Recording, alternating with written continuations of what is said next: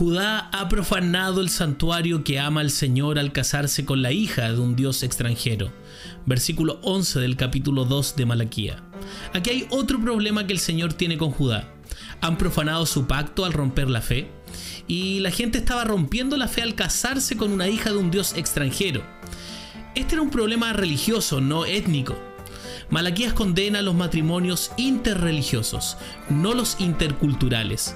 El pueblo de Dios se casaba con adoradores de ídolos, lo que profanaba el santuario del Señor. Al ignorar los mandamientos del Señor y luego adorar como si nada estuviera mal, y por la combinación inevitable de diferentes religiones y dioses que siguieron a tales matrimonios.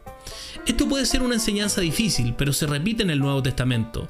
No os unáis en yugo con los incrédulos, 2 Corintios 6.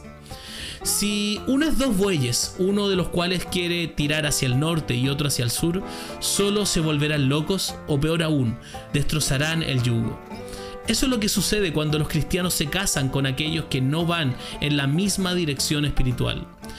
Con el tiempo la pareja se frustrará y dejará de caminar con el Señor o el yugo se romperá.